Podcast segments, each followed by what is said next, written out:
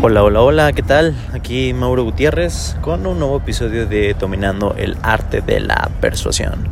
El día de hoy te quiero compartir uno de los secretos más grandes. Perdón por eso. El día de hoy quiero compartirte uno de los secretos más grandes que existen en el arte de la persuasión. Se llama... Bueno, te lo voy a contar a través de una historia.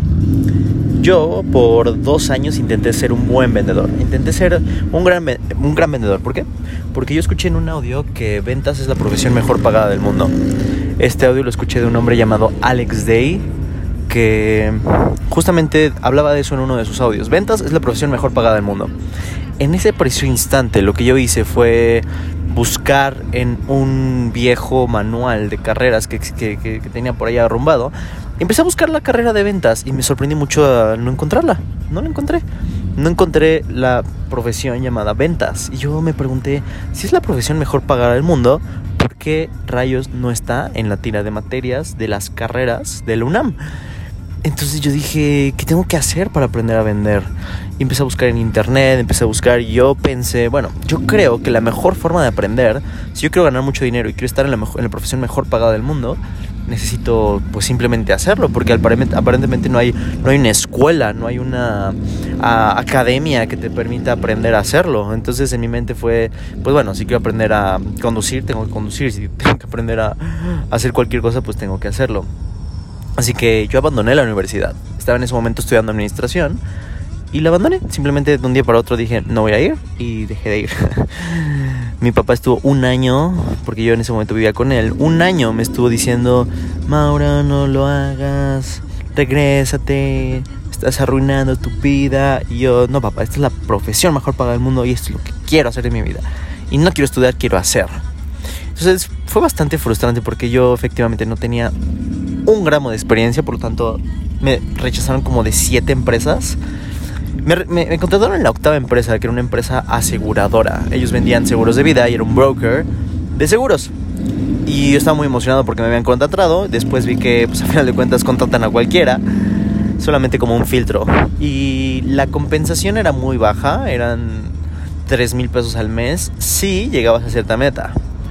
Entonces, pues así inicié mi carrera. La primera persona a la cual yo le ofrecí un seguro de vida era un policía, porque mi mente era, bueno, es un policía, me tiene que contestar, por lo menos. Entonces fue bastante, bastante frustrante. Estuve seis meses apenas llegando en la meta para ganar tres mil pesos al mes. Yo dije, bueno, con tres mil pesos al mes no me va a alcanzar, así que tenía un segundo trabajo, que era en una red de mercadeo. Vendía, vendía malteadas, latas, bebidas energéticas, eh, la empresa ya no existe, bueno, no existe en México actualmente, se llama Vima, pero a final de cuentas no me iba nada bien, ganaba, si me iba bien 4 mil, 5 mil pesos al mes. Y como mi padre me había dicho, bueno, ya te estás haciendo cargo de ti mismo, no te voy a dar un peso. Entonces eh, me tenía que hacer cargo de mí, de mis gastos, de la renta.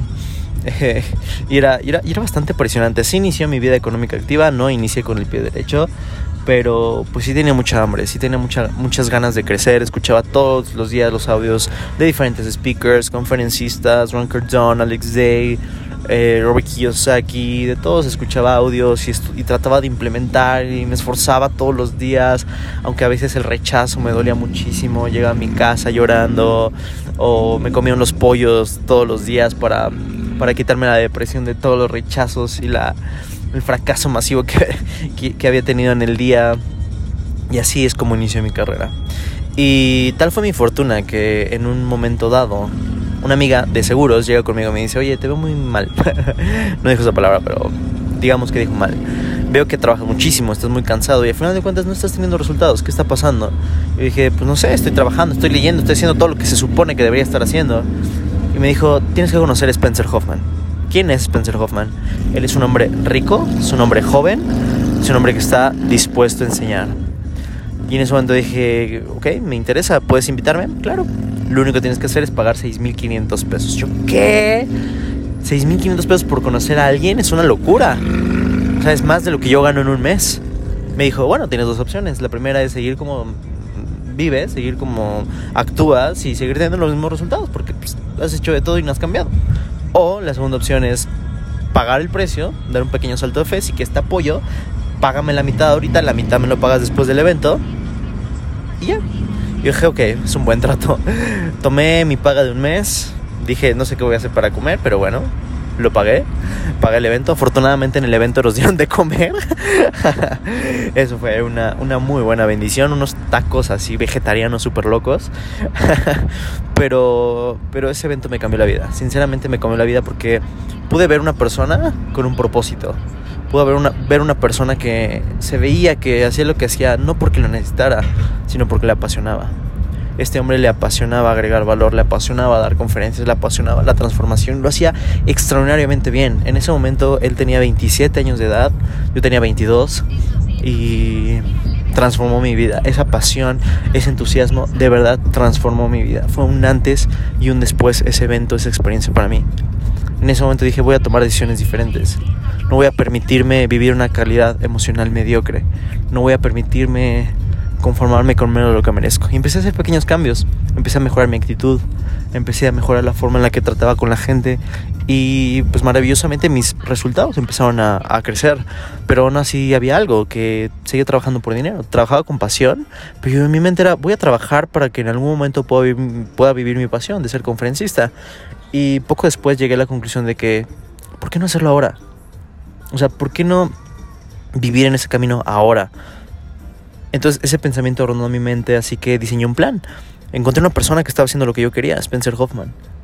El problema era que, pues, en mi estado actual, yo no me sentía capaz, yo no me sentía merecedor, yo no sentía que tuviera las habilidades correctas para poder formar parte de su empresa, de su equipo. Así que lo que hice fue comprarle un programa todavía más caro, de 25 mil pesos. y empezar a aplicar todo lo que él enseñaba, empezar a cambiar mi mentalidad, hacer las meditaciones, pagar el precio, hacer lo que sea necesario para poder tener las habilidades correctas para hacerme merecedor de su, de su empresa. En un libro que se llama Piense y hace rico, yo leí que todo inicia en un deseo, todo inicia con un deseo ardiente de algo. Mi deseo ardiente en ese momento era trabajar en su empresa, específicamente era ser su socio. Así que tomé una hoja, lo apunté y puse mi meta ahí. El tal fecha, tal día, tal hora voy a convertirme en su socio. Y justamente ese día que yo escribí no me hice su socio, pero inició el proceso de serme su socio. Porque conseguí un puesto dentro de su, de su empresa. Yo quemé mis naves, abandoné nuevamente los seguros, abandoné las, las redes de mercadeo para dedicarme a mi pasión.